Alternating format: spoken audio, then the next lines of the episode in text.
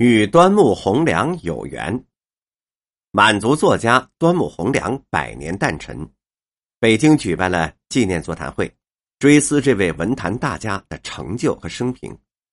我也在会上谈到了与他的交往和缘分。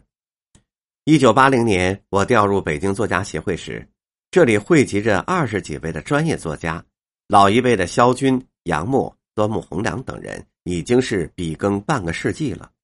中年的王猛、浩然、邓友梅也是硕果累累，我这个农机局的小技术员也在其中，与名家共舞，诚惶诚恐，难合节拍。在一次纪念老舍先生的座谈会上，听了我的发言，端木蕻良高兴地说：“嗯，我在天津南开中学念书，令尊和老舍是我的老师，咱们呐都是满族，你跟我还是同学呢。”哈哈，我比他小了二十岁。上的是重庆南开中学，这样的校友也算是有缘吧。一九九一年，北京文联在和平门新建的宿舍楼落成，许多住户困难作家就搬了进来，同贺乔迁之喜。端木蕻良搬家是最壮观的，来了五辆大卡车。搬家公司的工人说：“这哪儿搬家呀？简直就是搬书，全都是书。”此话不假。端木蕻良本来就是一位学富五车的学者型作家，谁给这座宿舍楼起个名字呢？他有漂亮的红屋顶。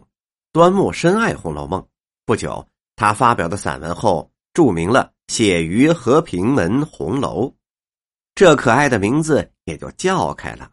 有了端木老这样的芳邻，这真的是一种幸福。串门聊天请教、求字儿。包括交往和受益多多呀。端木是多才多艺的，七十年是笔耕不辍。他在清华大学读书的时候就是左联作家了，在战争年代艰苦的环境当中和新中国成立后担负着领导工作时，他都是坚持写作，而且非常高产。代表作有长篇小说《母亲》、科尔沁旗草原、大地的海、大江。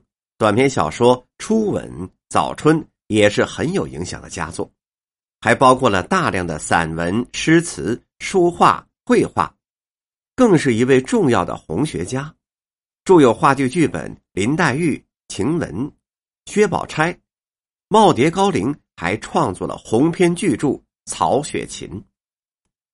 端木的前期作品几乎都是跟抗日战争同步的。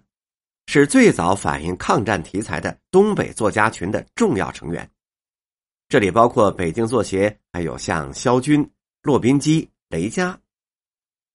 九一八事变之后，家乡沦陷了，他们有切身之痛，以笔作刀枪，投身抗战，与国家民族同呼吸共命运，是一代热血青年。七七事变，我是六岁的小难民，跟随的父母辗转逃难。从北平到了重庆，走了八年。说来也巧，八年抗战，青年作家端木走过了许多的地方，我也到过。对他这个时期的作品，读起来十分的亲切。